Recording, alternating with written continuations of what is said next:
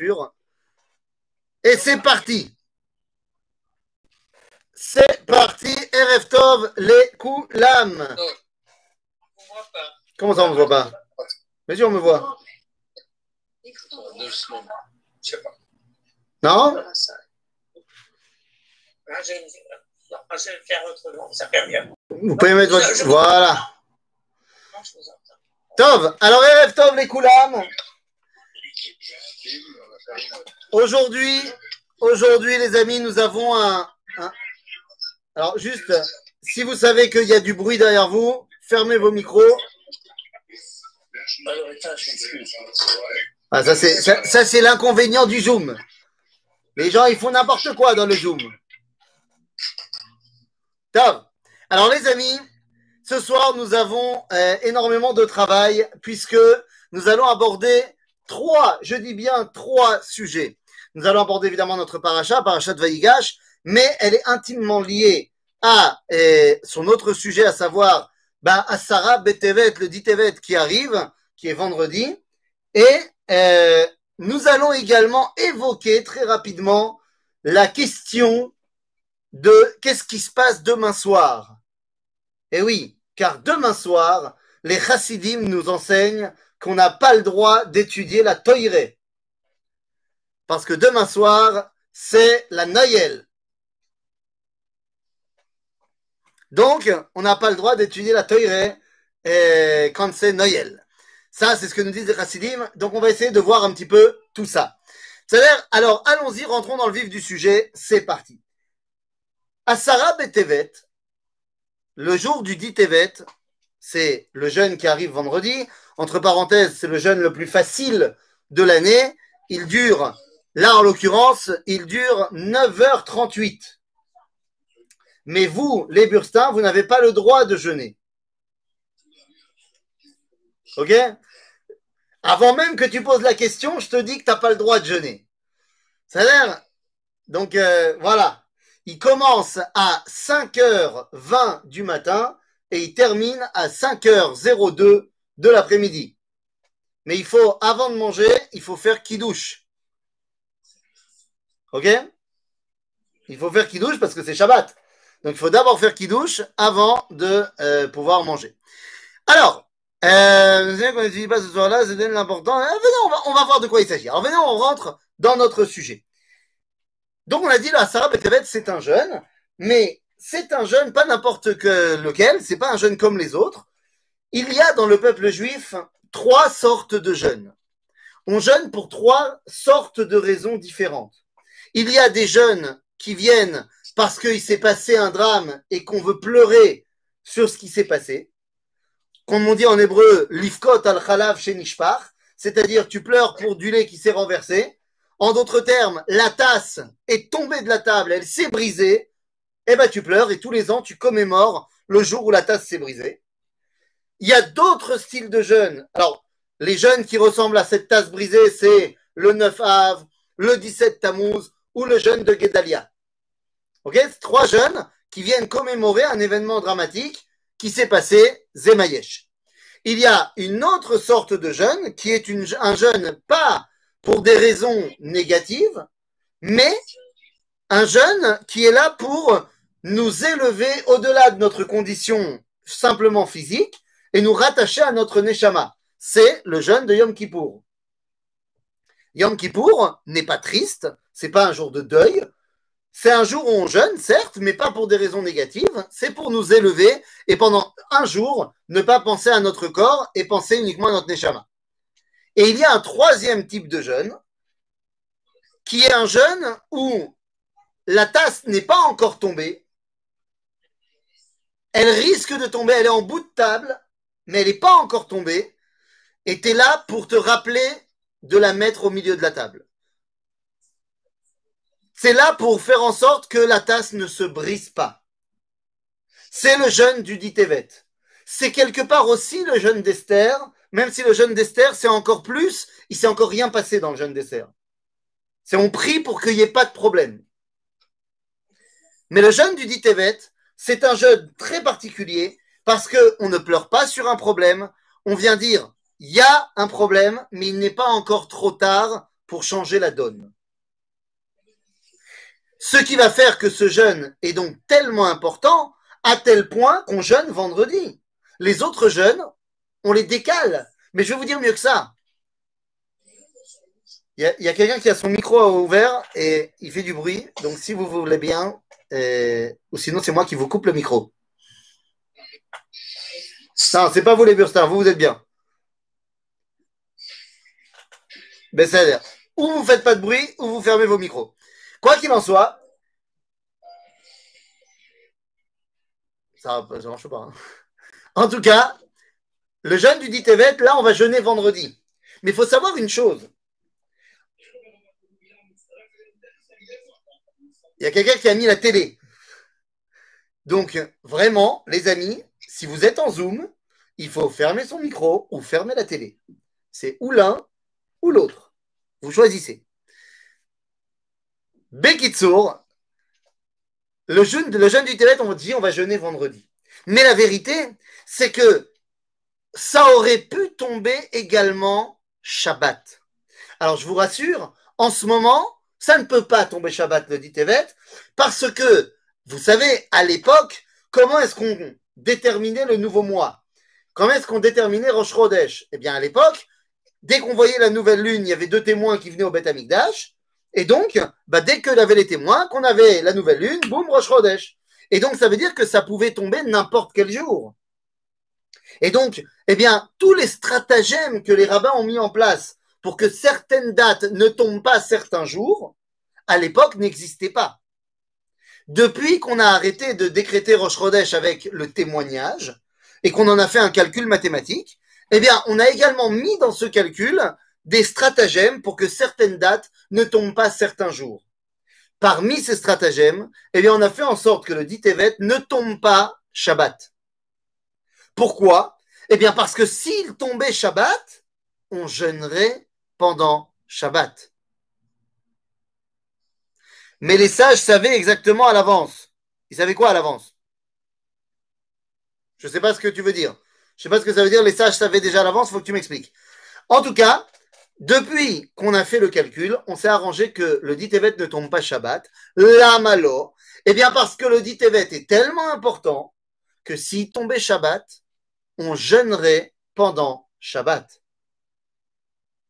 Alors que dans la conscience collective, le jeûne de Tchabeb, ou alors de Tisha B'Av, comme disent nos amis Ashkenaz, eh bien, est considéré comme le plus important, mais Tisha B'Av, si ça tombe Shabbat, on le repousse à dimanche. Alors que le dit Tevet, j'ai envie de dire presque, il repousse lui Shabbat. Tu jeûnes pendant Shabbat. Vous connaissez un autre jeûne où on jeûne Shabbat? Yom Kippour. Ben oui. Ça veut dire que le dit Tevet a le même statut d'importance que Yom Kippour. Et c'est bizarre parce que c'est le jeûne que tout le monde oublie de faire. Et pourtant, il a l'importance de Yom Kippour. Ashela Lama. D'où on a appris que le dit Tevet, il a l'importance de Yom Kippourim. Ils savent quand et où était la lune, ce qui leur permettait de lutter contre les contre Non, faux. Désolé. Euh, ils savaient peut-être au niveau astronomique où était la lune, mais à l'époque où on faisait le Kiddush Chodesh avec le témoignage, eh bien, tant qu'il n'y a pas eu de témoin, eh ben, on décrète pas Rosh Chodesh. C'est comme ça. Mais Kitsour, d'où on sait que le dit Tevet qui pour même combat. Eh bien, lorsqu'on va prendre le livre de Vaïkra dans la Torah, dans le chapitre 23, dans la paracha de Hémor, là où on va nous faire la liste des fêtes, eh bien, quand on va arriver à Kippour, on va nous dire que Kippour, comment il est présenté dans la Torah, on nous dit Be'etzem Ayom Azeh. Mazé Etzem Ayom Azeh, l'essence de ce jour-là. Très bien, c'est comme ça qu'on nous présente Kippour. Mais lorsqu'on va nous présenter le dit Tevet, et pour ça, il faut aller voir dans le livre de Yecheskel, dans le livre de Yecheskel au chapitre 24, au verset 2, eh bien, Yecheskel va nous présenter le dit Tevet en nous disant également Et donc, nos sages dans le Talmud vont faire une Xera Shava et ils vont dire s'il y a marqué pour Kippour Etzem Ayom Azeh et pour le dit Tevet Etzem Ayom Azeh, eh bien, ça veut dire qu'on apprend l'un de l'autre et que donc si à Kippour on jeûne pendant Shabbat, eh bien pour le dit Tevet également, on jeûnera pendant Shabbat. Tout ça pour dire qu'effectivement c'est un jeûne extrêmement important. Mais la question c'est pourquoi? Oui, il ressemble à Kippour, mais pourquoi? Qu'est-ce qui représente de si important? Kippour, je sais, mais le dit Tevet, pourquoi est-il si important? Eh bien les amis, pour ça il va falloir qu'on rentre un tout petit peu dans, bah, dans l'histoire. Qu'est-ce qui s'est passé le dit Tevet? Alors il y a trois événements officiels et trois événements non officiels. OK? Quels sont les trois événements officiels? Vous voulez qu'on commence par les non officiels? On va commencer par les non officiels. Les trois événements non officiels du dit Tevet, c'est un, la mort de Ezra à. Pourquoi je dis non officiel? Parce qu'en fait, il est mort le 9 Tevet. Mais que les Chachamim, ils ont dit, si on jeûne et le 9 et le 10, ça va être trop dur. Donc on a collé ça au dit Tevet, mais c'est pas vraiment le dit Tevet. Il y a un autre événement que certains rabbins ont dit qu'il faut symboliser ça, mais d'autres sont sortis en, guerre contre ça, parce qu'ils ont dit que c'était le jour de la mort de Pierre. Pierre, euh, Pierre, Pierre, hein Pierre de chez les chrétiens. Ah, mais attends, s'il est mort, euh, dit Tevet, bah fait un jour de joie, qu'est-ce qu'il y a? Eh bien non, parce qu'il faut savoir que il y a certaines traditions qui disent que justement, Pierrot, en fait, était un espion du Sanhédrin. Et qu'en fait, il a été envoyé justement, pas pour faire le mal, mais pour faire le bien, à savoir pour bien séparer les chrétiens, les premiers chrétiens qui avaient suivi Jésus, du reste des juifs. Et c'est donc pour ça qu'il les aurait amenés à annuler les mitzvot, machin. D'autres euh, rabbins ne sont pas du tout d'accord. On peut pas dire que Pierre il a quelque chose de, de positif, tout ça. Donc c'est pour ça que je dis que c'est une date complètement non officielle.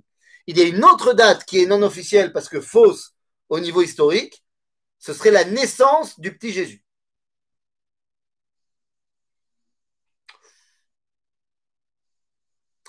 Non, non, non, ça va pas être possible. Donc ce sont les trois dates non officielles. Quelles sont les dates, oui, officielles?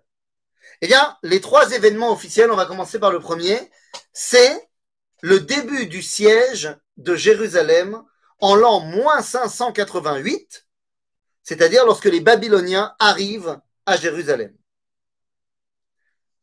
On sait que deux ans plus tard, il y aura, enfin un an et demi plus tard, il y aura la destruction de Jérusalem et du Beth Amikdash. Donc, la première chose au niveau historique qui s'est passée le dit Tevet, c'est le début du siège de Jérusalem. Non, pas la brèche dans la muraille et pas la destruction de la ville. La brèche dans la muraille, ça sera le 17 Tammuz l'année suivante et la destruction de Jérusalem et du Beth Amikdash, ça sera à Tisha. Le deuxième événement, si on va chronologiquement, c'est 300 ans plus tard, c'est autour des années moins 250, où nous avons la traduction de la Torah en grec. OK? Et le troisième événement, il date de 1951. Donc il n'y a pas si longtemps que ça, puisqu'en 1951, le grand rabbinat d'Israël va décréter que ce jour du dit Evet sera également le Yom Akadish Aklali. C'est-à-dire toute personne qui a perdu quelqu'un dans la Shoah mais qui ne sait pas quand, eh bien il fera toutes les tfilotes, Kadish, al Rachamim, le dit Evet.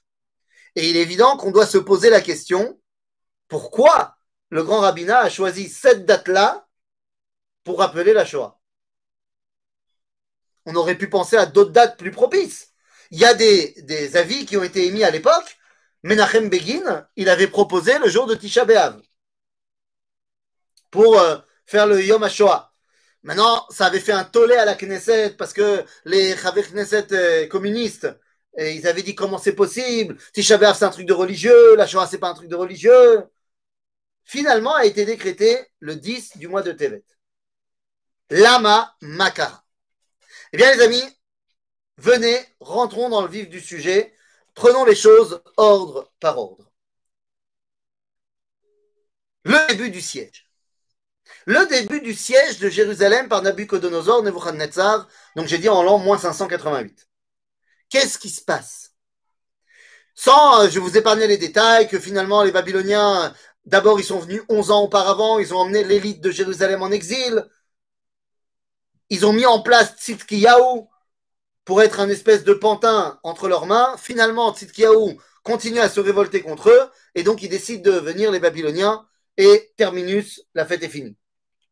Maintenant, ce qu'on doit se poser comme question, c'est qui passe. Et là, j'aimerais que vous compreniez bien de quoi il s'agit. Quand on parle de Tisha B'Av, quand on parle de Tisha B'Av, que ce soit le premier ou le deuxième temple, l'homme échané, vous comprenez bien que Vous comprenez? Imaginez que vous êtes de Jérusalem à l'époque, eh bien, le 8 Av, il y a encore une ville et il y a encore le Beth. Le 10 Av, il n'y a plus de Jérusalem, il n'y a plus de Beth. Tu comprends que la situation, elle a vraiment changé. Quelqu'un, le 9 Av, qui voit le Beth Amikdash brûler et qui commence à pleurer, à se dire peut-être qu'il aurait fallu faire quelque chose, tu comprends bien que c'est trop tard. Pareil pour le 17 Tammuz. Le 17 Tammuz, trois semaines avant, qu'est-ce qui se passe? Eh bien, c'est la brèche dans la muraille. Et je rentre pas dans la marloquette. Est-ce qu'au premier temple, c'était le 17 Tammuz ou le 9 Tammuz? Venez, on rentre pas dans la marloquette. La première brèche dans la muraille, bah, là aussi, les choses sont fondamentalement différentes. Le 16 Tammuz de cette année-là, eh bien, dans la ville, il y a un stress mais les soldats sont à l'extérieur et c'est la paix dans la ville. Le 18 Tammuz, le sang coule dans les rues. Dans chaque rue, il y a des juifs qui ont été massacrés. Les, les Babyloniens et après les Romains sont dans la ville et massacrent tout le monde. Donc, vous comprenez bien que le 17 Tammuz, là aussi, c'est un peu tard pour se réveiller. Le 10 du mois de Tevet, un an et demi auparavant, Qu'est-ce qui se passe? Madame Birenbaum, ou vous dites à votre mari de se taire, ou vous mettez votre micro sur mute? Ah. Non, je change d'endroit. Ah, comme tu veux. Comme tu veux. En tout cas, bonjour. Tu as vu que. Je m'excuse de retard. Il n'y a pas de problème. Tu vois que ton, euh, ton, ton, idée a été retenue. C'est gentil, merci, ça m'arrange. Et ben voilà. Bekitsour, Bekitsour, le 10. Non, Sylvain, si tu veux parler, il faut que tu mettes ton micro. Non, mais il est plus là. Non, pas toi. Il y a un autre Sylvain. Ah, un autre Sylvain, pardon. C'est trop compliqué de gérer ça. Ouais. Bekitsour, je disais le 10 Tevet, donc un an et demi auparavant. Faut comprendre que entre le 9 Tevet et le 11 Tevet, rien n'a changé. La vie des Juifs à Jérusalem n'a pas changé. Pourquoi je dis ça? Eh bien parce que le dit Tevet, lorsque Nabucodonosor arrive à Jérusalem, il commence le siège.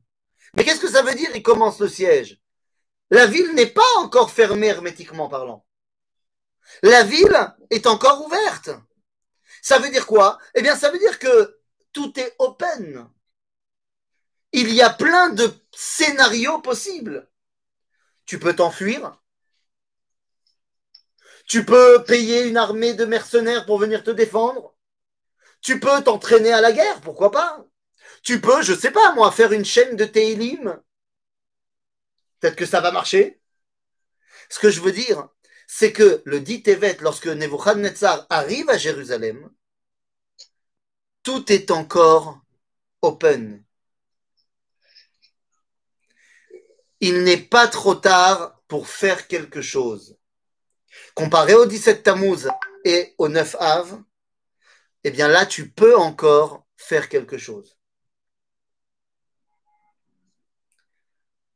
La deuxième chose qui se passe, donc le dit Tevet, on a dit, c'est la traduction de la Torah en grec. Nous sommes dans les années moins 250. Et vous vous en rappelez, on en avait déjà parlé, la traduction de la Torah en grec, lorsque ça arrive, les Juifs d'Alexandrie et la majorité des Juifs dans le monde à ce moment-là vivent la traduction de la Torah en grec comme étant un jour de joie énorme.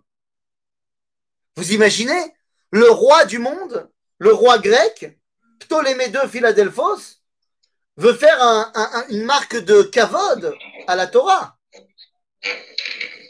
Il traduit la Torah en grec, la met dans une place d'honneur dans la grande bibliothèque d'Alexandrie. Quel kavod Imaginez-vous, et on va, on va dire les choses de manière très très simple, imaginez-vous demain, après-demain, il y a une Arnassa de Sefer Torah à l'Élysée. Est-ce que les Juifs de Paris, qui seront invités, hein, t'en fais pas, ils vont pas y aller? Bien sûr qu'ils vont y aller. Ils vont y aller et ils vont faire Michel Bérard. Pour les Chachamim, dans le Seder Olam Rabba, on nous dit que les ténèbres se sont abattus sur le monde pendant trois jours. Le dit Tevet. 8, 9 et 10 Tevet. Mais pourquoi? Qu'est-ce qu'il y a de si grave à traduire la Torah en grec finalement? Vous le savez, on vient de sortir de Hanouka, vous connaissez l'histoire. Lorsqu'on parle de la Grèce, eh bien, là encore, il y a, comme il y avait pour la destruction de Jérusalem, on peut faire correspondre également un dit Tevet au 17 Tammuz et au 9 Av. Je vous explique. Je vais faire des corrélations. Pour moi, c'est purement personnel. Mais pour moi, si le dit c'est la traduction de la Torah en grec, qui est comparée donc au moment où le siège a commencé, le siège de Jérusalem, eh bien pour moi, le 17 Tammuz de la Grèce, c'est quoi? Eh bien pour moi, c'est le moment où les décrets de Antiochus IV ont été rédigés. Pour moi, le 9 Av de l'époque grecque, ça s'est pas passé le 9 Av, mais pour moi, le 9 Av de l'époque grecque, c'est lorsqu'il y avait le droit de cuissage pour chaque bat Israël qui se mariait. Ce que je veux vous dire, c'est la chose suivante. Quand il y a les décrets de Antiochus qui empêchent la Brit Mila, qui empêchent le Shabbat, c'est peut-être un peu tard pour te poser la question que la Grèce, elle veut t'assimiler. Lorsqu'il y a le droit de cuissage, c'est peut-être un peu tard pour te dire que les Grecs, ils veulent s'emparer d'Israël. Mais lorsqu'on traduit la Torah en grec et qu'il y a des festivités en l'honneur de la Torah qui sont organisées partout, est-ce qu'à ce moment-là, on se rend compte que c'est le début de l'assimilation qui commence? Les amis, on connaît très bien notre situation en France. On a grandi là-bas, on a vécu là-bas, donc on va parler de ce qu'on connaît. J'imagine que ce que je vais dire maintenant, on peut le décliner à plein de pays. Mais on va parler de ce qu'on connaît.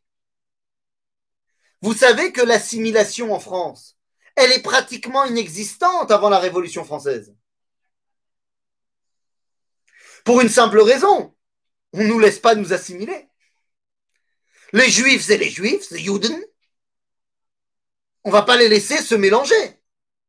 Mais après la Révolution, et surtout après Napoléon, et lorsqu'on va avoir la citoyenneté, l'assimilation commence. Mais attention, mais attention les amis, ça commence par quoi? Eh bien ça commence par une marque de cavode. Puisque notre ami Napoléon va construire le grand Sanhédrin de Paris. Bien sûr que nous, on a la vision historique de 200 ans en arrière, on, on connaît les choses. Mais au moment des événements, les Juifs de Paris, ils sont comme des fous. Enfin, on nous reconnaît. Et on va même créer une institution juive qui s'appelle le Sanhedrin. Il aurait pu l'appeler avec un nom euh, pas à connotation juive. Mais attends, c'est le Sanhedrin. Est-ce qu'à l'époque, on se rend compte que c'est le point de départ à 48% d'assimilation La traduction de la Torah en grec il n'est pas encore trop tard pour changer la donne.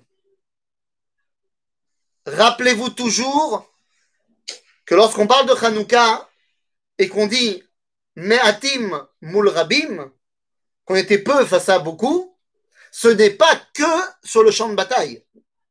Les familles défavorisées sont les premières victimes. Grâce à vous, le Keren Ayesod les soutient à travers ses programmes. Ensemble, toujours, c'est notre force. Plus que jamais, Alors, Israël qui nous fait la pub du Keren Ayesod Celui qui a la pub du Keren Ayesod, s'il vous plaît, veuillez éteindre votre micro. Nos établissements est classé troisième meilleur prépa de France dans le 50 écoles de commerce. Les amis, ou vous éteignez la télé, la radio, ce que vous voulez. Sinon, c'est pas possible. Hein.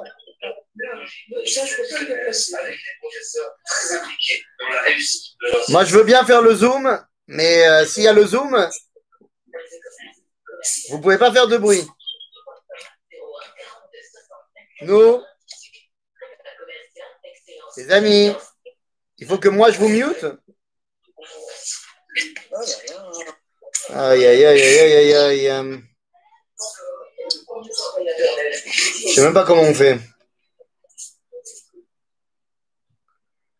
C'est bon? Top. Donc, je reprends. Après cette interruption du Keren Yesod. Donc, je reprends. Les amis, lorsque on traduit la Torah en grec, je disais, il faut se rappeler que quand on dit Me'atim mul Rabim, ce n'est pas que sur le champ de bataille. Quand on était peu face à beaucoup, oui, il y a eu dans le champ de bataille, mais également dans la société juive d'Israël sous la domination grecque, il y avait une majorité de juifs qui s'étaient hellénisés. C'était une majorité. C'était une majorité, les amis. Et donc, je dis, le dit Tevet, à la différence de, du 17 Tammuz et de Tisha B'Av, où c'est trop tard, le dit Tevet, c'est le moment où il n'est pas trop tard. C'est le moment où tu peux encore changer la donne. Où tu vois qu'il y a un problème, le problème existe, et tu ne dis pas il n'y a pas de problème, il y a un problème, mais il n'est pas trop tard pour le corriger. Et c'est la raison pour laquelle le dit Tevet a été choisi pour être le Yom HaKadish HaKlali. Yom HaShoah. Comprenez-moi bien. Je vais faire la même corrélation des dates, dit Tevet, 17 Tammuz, Tisha B'Av, que j'ai fait pour la Grèce, je vais la faire pour la Shoah également. Vous avez compris, c'est pas que ce que je vais dire, c'est passer le Tisha B'Av ou 17 Tammuz. C'est symbolique. Pour moi, pour moi, les amis, peut-être que vous avez une autre date à me proposer, mais pour moi, le Tisha B'Av de la Shoah, c'est le 20 janvier 1942. La conférence de Wannsee. Le moment où on va officialiser la solution finale. Pour moi, ça c'est le Tisha B'Av. Parce que le mec qui se réveille le 1er février 42 et qui se dit peut-être qu'il aurait peut-être fallu partir de Pologne, mon coco, c'est beaucoup trop tard. Tu finiras dans la chambre à gaz, mon ami. La conférence de Wannsee, c'est trop tard pour se réveiller. Pour moi, le 20 janvier 42, c'est le Tisha B'Av de la Shoah. Pour moi, pour moi, le 17 Tammuz de la Shoah, c'est le 1er septembre 39.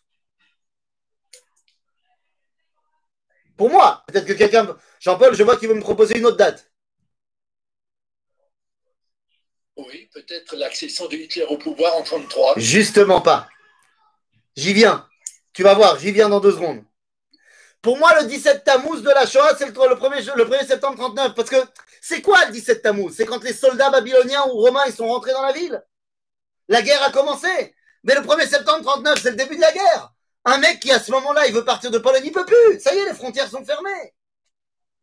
Rappelez-vous, et on en a déjà parlé, rappelez-vous du Rav Nissenbaum. Rappelez-vous du Rav Yitzhak Nissenbaum, qui en 1938 part de Varsovie, arrive en Palestine avec l'argent de la communauté pour rôle de trouver de trouver un terrain pour construire un, nouveau Yishuv et y faire venir la communauté de Varsovie. Il est mandaté par sa communauté et par le Mizrahi Olami. Il trouve le terrain, entre parenthèses. Le Yishuv, il va vraiment exister. Il s'appelle Be'erot Yitzhak. Au nom du Rav Yitzhak Nissenbaum. Ils ont trouvé le terrain, ils ont finalisé tous les papiers. Il repart aller chercher sa communauté. Et comme les choses prennent du temps, l'époque, c'est pas la même. La guerre éclate, il est bloqué et il meurt dans le ghetto de Varsovie. Le 1er septembre 39, c'est déjà trop tard. Pour moi, le dit Tevet de la Shoah, c'est le 30 janvier 1933. Le 30 janvier 33, Rabotai, c'est le dit Tevet de la Shoah. Rien n'a changé dans le quotidien des Juifs le 1er février 33. Rien n'a changé. Ah oui, oui, il y avait déjà un vent antisémite, mais avant que Hitler y monte au pouvoir. Oui, on sait bien que Hitler, il n'est pas philosémite, ça, ça on le sait. Mais concrètement, Tarles, le quotidien des Juifs en Allemagne, n'a pas changé le 1er février 33. Les premières lois antisémites, les lois Nuremberg, n'arriveront qu'en 35. La nuit de cristal ne sera qu'en 38. On a le temps de voir venir. Et toute la question est là, Rabotaille. Et c'est pour ça que le grand rabbinat choisit de mettre Yom HaShoah le dit Tevet. On a le temps de voir venir en 33. Est-ce qu'on voit venir ou pas? Rappelez-vous le Rav Kook. Rappelez-vous le Rav Kook en septembre 1933, Rosh Hashanah. Huit mois après l'avènement de Hitler au pouvoir, J'ai comme il faut. huit mois après que Hitler soit monté au pouvoir, mais six ans, six ans avant le début de la Deuxième Guerre mondiale.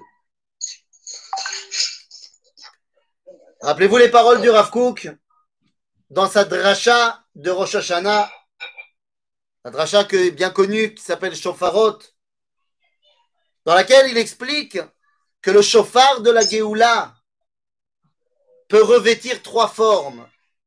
Il peut être soit le chauffard Gadol, soit le chauffard Benoni, soit le chauffard Katan. Soit le grand chauffard, le moyen chauffard, le petit chauffard. Il nous dit le Rav Kook, le grand chauffard, c'est quoi? Eh bien, le grand chauffard, c'est le réveil à Sion, mais qui vient pour des raisons de Torah. Je m'éveille à revenir en Israël parce que j'ai entendu l'appel de Dieu. Parce que la Torah m'a dit de venir. Zéa Shofar Agadol. C'est le chauffard qu'ont entendu les élèves du Gaon de Vilna, les élèves du Baal Shem Tov, la communauté juive du Yémen. La première alia en 1882. Ça, c'est le chauffard Gadol. Chauffard Benoni, c'est ceux qui n'ont pas entendu la voix du grand chauffard. Ils n'ont pas entendu cette voix-là. Eux, ils veulent revenir à Sion pour être un peuple comme tous les autres peuples sur sa terre. Ce qu'on va appeler le sionisme laïque. Alors c'est moins bien que le grand chauffard, mais c'est quand même. Mais nous dit le Rav Kook en septembre 33, si on n'écoute pas le grand chauffard et qu'on n'écoute pas le moyen chauffard, alors on sera obligé d'entendre le petit chauffard. Et le tridouche, c'est qu'il le nomme. Il dit le petit chauffard, il a un nom. Il s'appelle Hitler. Et il va faire un drame dans le peuple juif. Eh ouais. On est six ans avant. Qu'est-ce que je raconte? La Shoah, elle n'a pas commencé en 39. La Shoah, elle commence en 40, 41. Einsatzgruppen. Ça veut dire que vous comprenez qu'on est huit ans avant la Shoah. Ezeu Chacham, nous dit la Mishnah dans Pirkei Avot, Haroé et Anolad. Celui qui arrive à voir un petit peu avant. Celui qui arrive à se projeter à Botaï. Les amis, Comme je vous l'ai dit, le dit est intimement lié à la paracha de Vaïgash. Il sera toujours collé à Vaïgash. Là, en l'occurrence, on jeûne vendredi, Shabbat, boum, Vaïgash. Il semblerait que les deux parachutes, enfin que les deux événements, la paracha de Vaïgash et le dit sont intimement liés. Qu'est-ce qui se passe dans cette paracha? Dans cette paracha, il se passe un truc. Bémet, je comprends pas. Bon, en vrai, je comprends, mais, mais je comprends pas. Vous connaissez l'histoire de Yosef, ses frères, machin? C'est le dernier acte. Yosef s'est révélé à ses frères. Il a dit Salut, c'est moi Yosef. La famille est réunie au grand complet. Tout le monde a pleuré à chaudes larmes. Bon, d'accord. Maintenant, l'émotion est terminée. Ça y est, il n'y a plus de secret, tout va bien. Mais la famine va continuer pendant cinq ans. Petite question, les amis. Qu'est-ce qui empêche Yosef de faire un décret royal que tous les mois, il y a un conteneur de nourriture qui est acheminé vers Eretz Kenaan pour Yaakov et sa famille? C'est un problème de logistique pour Yosef de faire parvenir une caravane tous les mois? C'est le vice-roi d'Égypte. Hein. Je pense qu'il a des accords commerciaux un petit peu plus compliqués que celui-là. Alors, va falloir m'expliquer pourquoi, au lieu de subvenir aux besoins de sa famille là-bas, il les fait venir ici, en Égypte. Pourquoi il fait venir Yaakov et toute la famille et tout le peuple juif en exil? Il aurait très bien pu euh, euh, ben, subvenir à leurs besoins là-bas. La réponse est simple. Yosef a une idéologie. Dans son idéologie, puisque maintenant Pharaon nous laisse nous exprimer en tant que juifs, attends, j'ai une place euh, au gouvernement, je suis euh, le vice-roi d'Égypte, je vous ai arrangé des jobs quand vous allez arriver, vous inquiétez pas, vous aurez tous une place. C'est le moment de faire ce qu'on est venu faire dans ce monde, à savoir de dévoiler Dieu dans le monde. Et quel est le meilleur endroit pour le faire? Ben Dans la capitale du monde. Barour C'est l'idéal. Il y a un événement qui est passé inaperçu. Bon, il y a eu le corona, donc tout s'est, tout s'est arrêté. Mais vous savez que le porte-parole du gouvernement français, vous savez qui c'est? C'est un petit juif. Un petit juif. Vous vous rendez pas compte l'influence que ça a eu sur euh, les baisses de l'ALIA.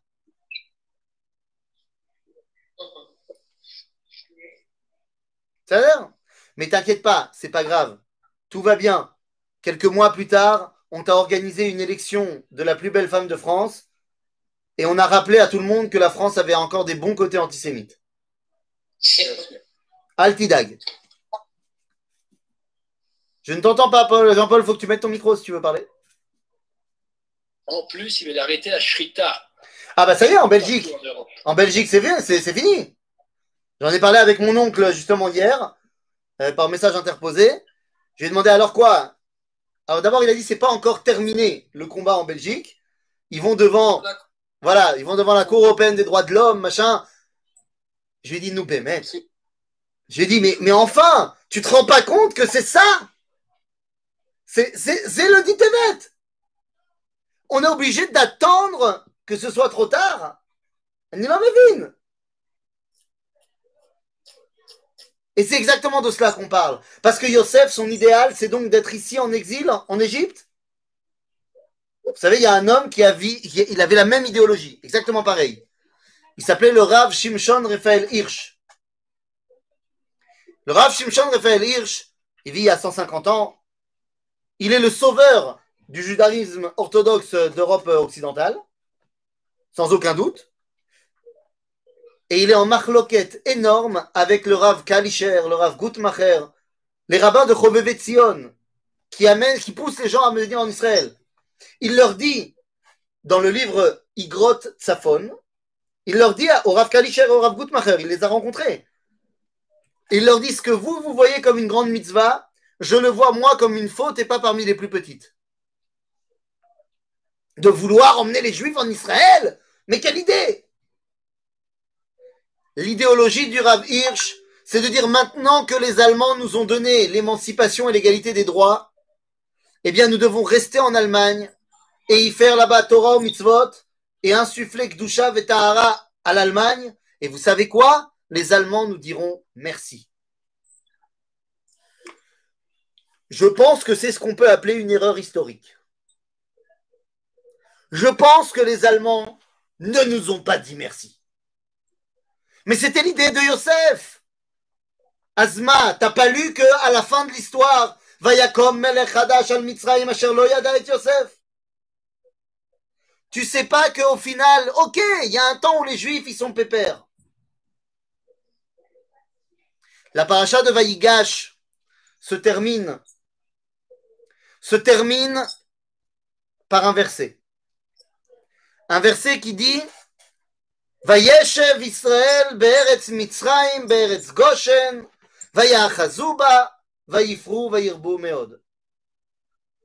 Ce qui veut dire et Israël s'est installé dans le pays de l'Égypte, dans le pays de Goshen, ils en ont pris possession et ils ont fructifié énormément.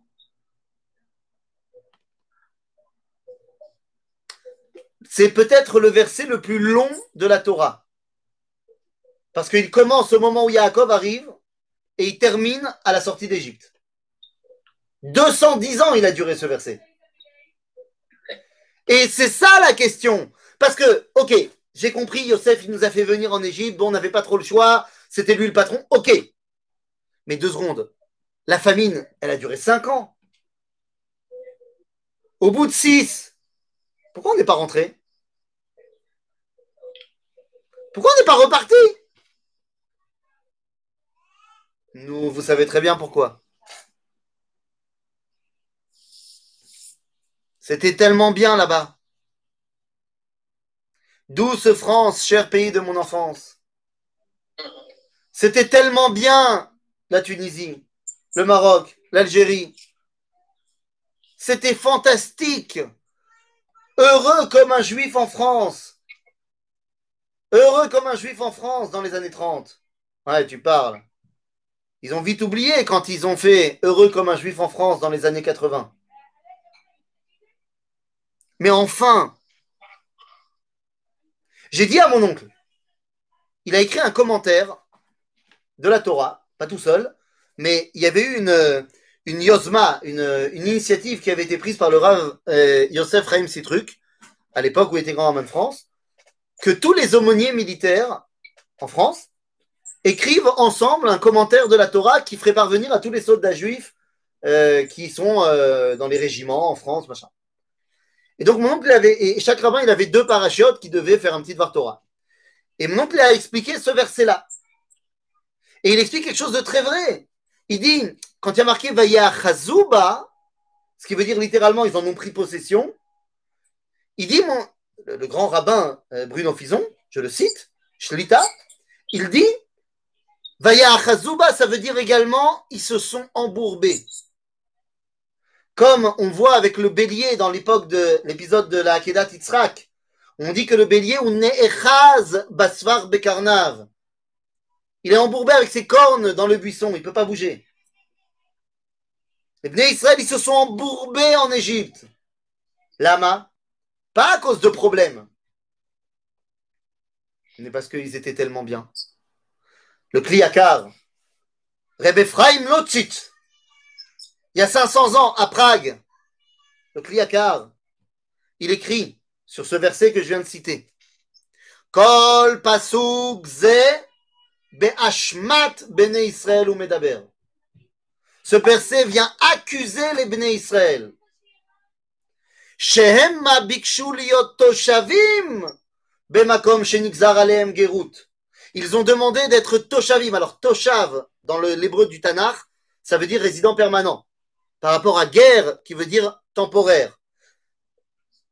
Il dit, ils ont demandé Vayeshev Israël, d'être résident permanent. Alors que ce que Dieu il avait dit à Abraham, c'est que sache que ton peuple sera, ta descendance sera guerre. Et le Kliakar continue, il dit, ah c'est pas ce qu'ils ont dit à Pharaon. Quand ils sont arrivés en Égypte, ils ont dit à Pharaon, la gourbe à Banu. Temporaire, à cause de la famine.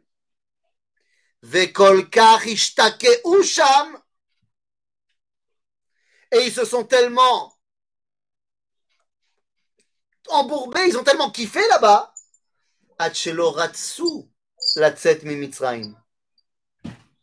Ils n'ont pas voulu repartir. Ad Jusqu'à ce que Dieu était obligé, il n'a pas eu le choix, de nous sortir avec une main puissante. Slash en français. Jusqu'à ce que Dieu était obligé de nous envoyer l'antisémitisme. Sinon, on ne voulait pas partir. Sauf que termine le Kliakar avec quelque chose qui nous glace le sang et qui nous dit et ceux qui de toute façon n'ont pas voulu partir malgré l'antisémitisme, Metu Beshloshet Yeme Afela, sont morts dans l'obscurité de l'Égypte. En français, ça veut dire sont morts d'assimilation. 4 cinquièmes du peuple juif est resté en Égypte. Qu'est-ce qui leur est arrivé? Ils se sont égyptianisés. Et ils ont disparu des radars. Le dit Tevet, c'est le jeune où on dit il n'est pas trop tard. Alors aujourd'hui, le danger, je vous rassure, c'est plus Nabucodonosor qui vient détruire Jérusalem. C'est plus ça le danger aujourd'hui. Le danger, c'est plus non plus la Shoah. Baruch Hashem, il n'y aura plus la Shoah. Terminé. On est en Israël. Ça y est, on est rentré à la maison. On a une armée forte. Mais le danger d'aujourd'hui, plus que jamais, c'est l'assimilation. Plus que jamais, on voit nos frères disparaître du peuple juif, comme ça. Parce que qu'est-ce qui va se passer demain, après-demain, quand il y aura vraiment plus de shrita en France, en Europe Alors évidemment, tu as des juifs religieux qui continueront à importer la viande et ils payeront plus cher. Mais attends, ils vont pas manger pas cachère. Mais qu'est-ce que tu fais de tous les juifs qui étaient prêts à aller manger cachère qui étaient prêts à aller chez le boucher cachère, bon, ça coûte pas tellement plus cher, pourquoi pas?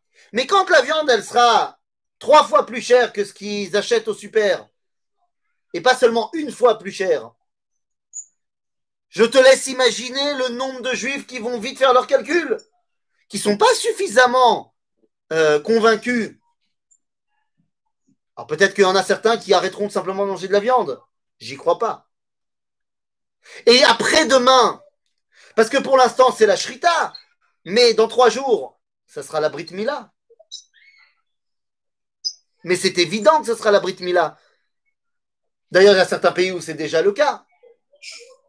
Interdire la Brit Mila, ça sera quand même vachement plus facile que d'interdire la Shrita. Vachement plus facile.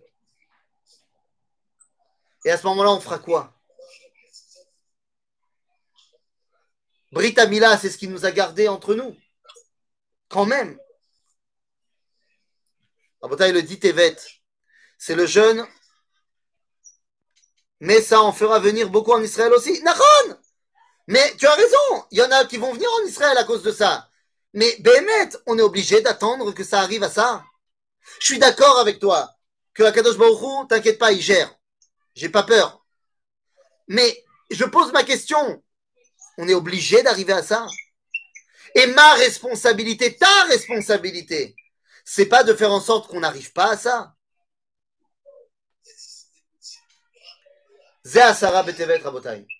Maintenant, vous croyez quoi? Que c'est un truc que je vous dis qui est dans les airs parce qu'il y a eu la Belgique et la Shrita?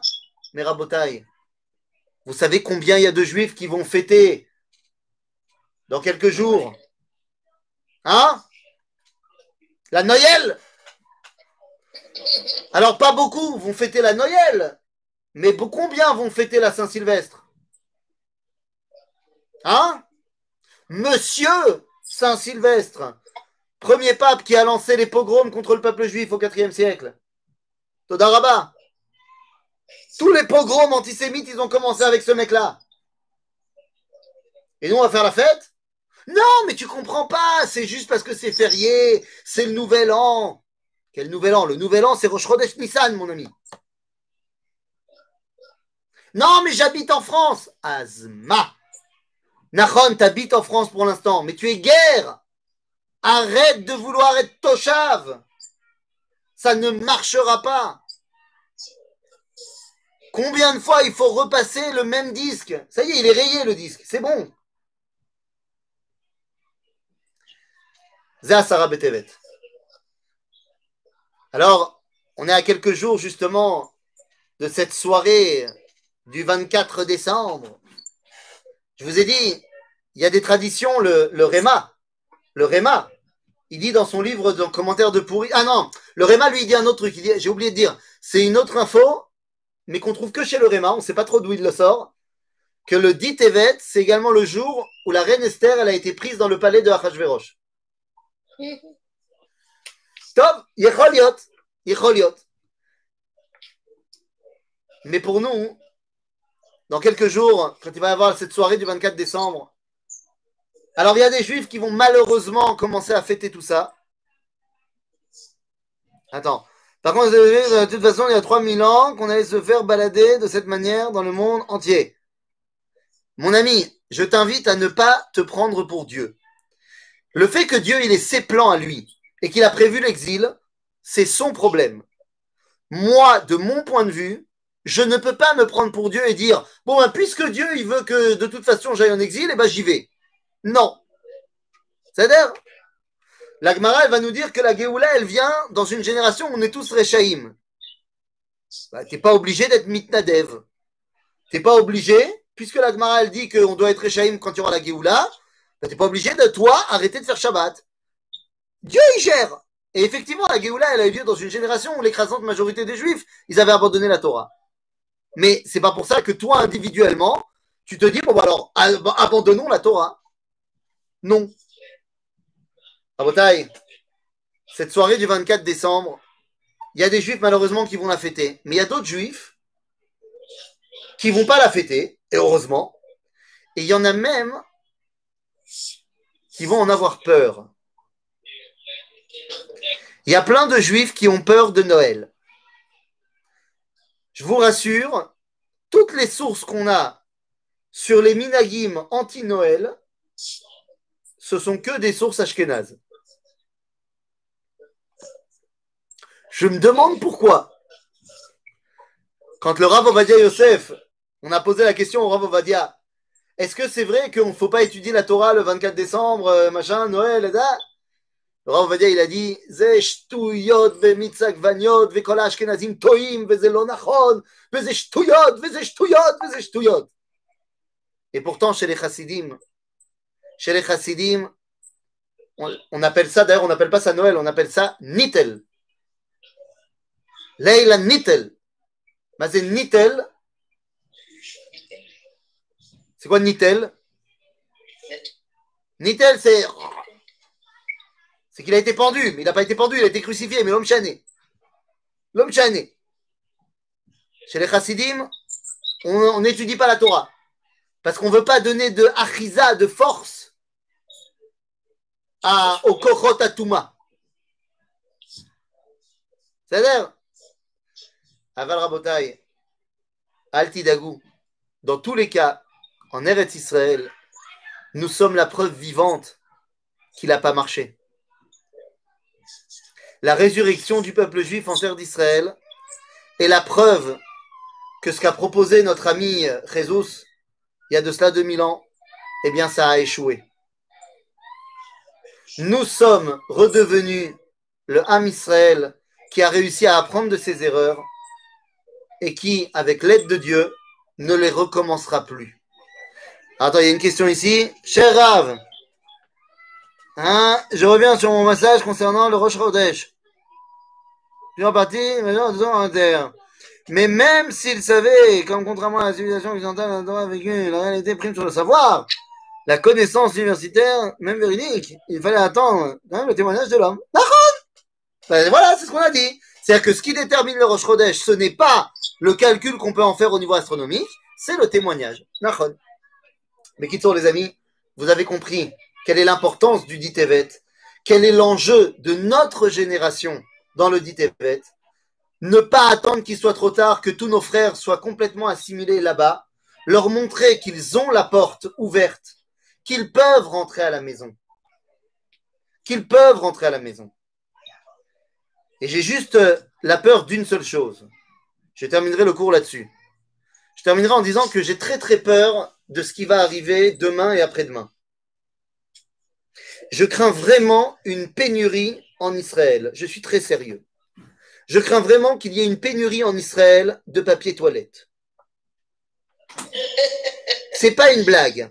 Parce que d'un côté, il parle d'un reconfinement. Et donc, tous les chilonim, ils vont aller faire un stock de PQ. Et d'un autre côté, le minac des chassidim, c'est de se balader avec des milliers de rouleaux de PQ le soir de Noël. Parce que comme on n'a pas le droit d'étudier la Torah, eh bien, le minac des chassidim, c'est de couper le PQ pour tous les Shabbatot de l'année. Et c'est pas une plaisanterie. Donc, s'ils nous annoncent un confinement, eh ben, il y aura pénurie de papier toilette entre les, les chilonim qui ont peur qu'il n'y ait plus de papier toilette et les charidim qui veulent se le couper pour toute l'année. Oi va voy, nous risquons de tomber dans une catastrophe écologique. Il n'y aura plus de PQ en Israël. C'est sur cette bonne parole que je vous quitte ce soir et que je vous dis eh, Shabbat Shalom, Refoua Shalema à nos amis et revenez-nous très très très vite. Et, euh, et voilà, et Tzom, et calme, Moïd, ce que vous voulez, et Shabbat Shalom, les Kulam. Shabbat Shalom, Yeshua.